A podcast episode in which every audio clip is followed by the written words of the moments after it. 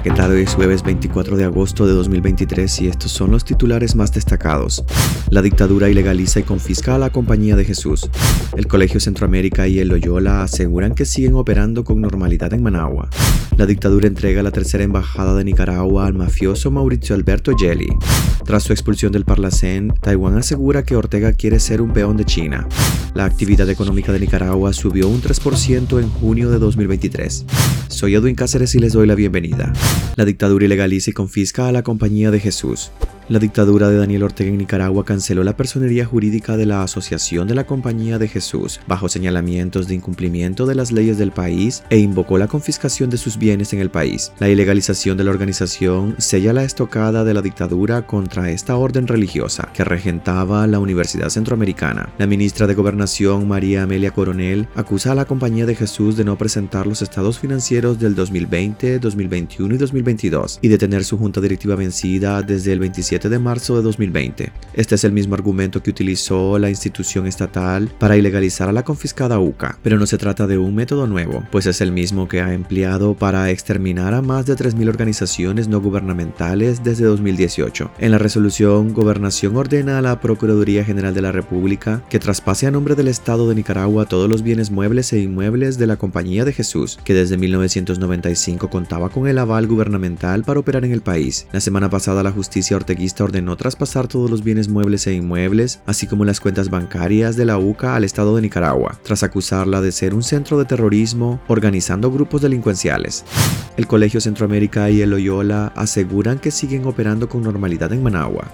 La cancelación de la personería jurídica de la Compañía de Jesús en Nicaragua, ejecutada este miércoles por la dictadura de Daniel Ortega, ha generado temor por la posible confiscación de los colegios jesuitas Centroamérica y Loyola en Managua. Sin embargo, ambos centros educativos aseguran que siguen operando con normalidad. En un mensaje enviado por la Asociación de Padres y Madres de Familia del Colegio Centroamérica, se explica que según lo notificado por las autoridades educativas, el Centroamérica funciona con personería jurídica independiente y de momento no ha recibido ningún ninguna notificación de cancelación. El Colegio Centroamérica, al igual que el Instituto Loyola, son instituciones independientes y cada una cuenta con su personería jurídica. El colegio no ha recibido ninguna notificación y todas sus actividades se desarrollan de manera normal. Detalla el mensaje de la asociación que llegó esta mañana a los padres y madres de familia del Colegio Centroamérica tras conversar con el rector sobre la situación actual. Por su parte, el Loyola comunicó que el funcionamiento del colegio y las clases continúan de manera normal. Tras la confiscación de la Universidad Centroamericana, el temor ante una confiscación de estos colegios jesuitas ha ido aumentando en la última semana. La dictadura continúa con la arremetida contra la Compañía de Jesús e intenta borrar toda la obra de esta comunidad jesuita en el país, advierten analistas. La dictadura entrega la tercera embajada de Nicaragua al mafioso Mauricio Alberto Gelli. El dictador Daniel Ortega nombró al italiano Mauricio Carlos Alberto Gelli como nuevo embajador de Nicaragua en Grecia y representante permanente de Nicaragua en la Organización Mundial del Turismo OMT. Alberto Gelli es un italiano nacionalizado nicaragüense que fue nombrado embajador de Nicaragua en España en mayo de este año, después que Ortega retirara al ex embajador Carlos Midense en marzo del año pasado. En junio de este año también fue nombrado embajador de Nicaragua en Andorra. El nuevo superembajador tendrá cuatro cargos, tres de ellos como embajador de Nicaragua en España, Andorra, Grecia y representante de la OMT. Antes había sido embajador de Uruguay y Canadá, de donde fue removido para sustituir a Carlos Midense. Alberto Gelli es el cuarto hijo del fascista confeso y ex líder de la logia masónica Propaganda Due, Lizio Gelli, un mafioso italiano señalado de una serie de delitos, entre ellos la quiebra del Banco Ambrosiano y de ser el actor intelectual del mayor atentado terrorista en Italia en 1980. En el atentado terrorista murieron 85 personas y más de 200 resultaron heridas. Tras su expulsión del Parlacén, Taiwán asegura que Ortega quiere ser un peón de China.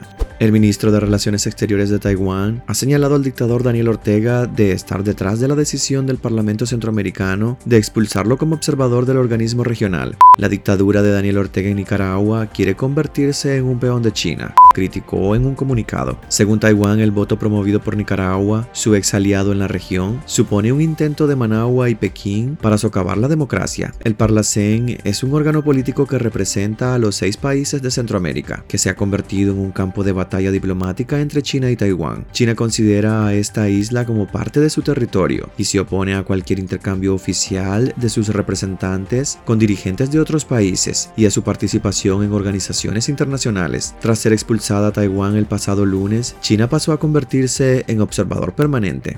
La actividad económica de Nicaragua subió un 3% en junio del 2023. El índice mensual de actividad económica en Nicaragua subió un 3% en junio pasado con relación al mismo mes del año anterior, según un informe divulgado por el Banco Central Nicaragüense. Este es un indicador que mide los 17 principales sectores de la actividad económica de un país y es utilizado para la toma de decisiones de inversión. La variación acumulada entre enero y junio pasado fue del 3.8% y la tasa promedio anual desde julio de 2022 a junio de 2023 registró una variación del 3.3%. Hasta que quedaríamos este jueves. Gracias por acompañarnos y recuerden visitar nuestra web despacho505.com para ampliar y conocer más noticias. Y también nuestras redes sociales. Nos puedes encontrar como Despacho 505. Que tengan un excelente día.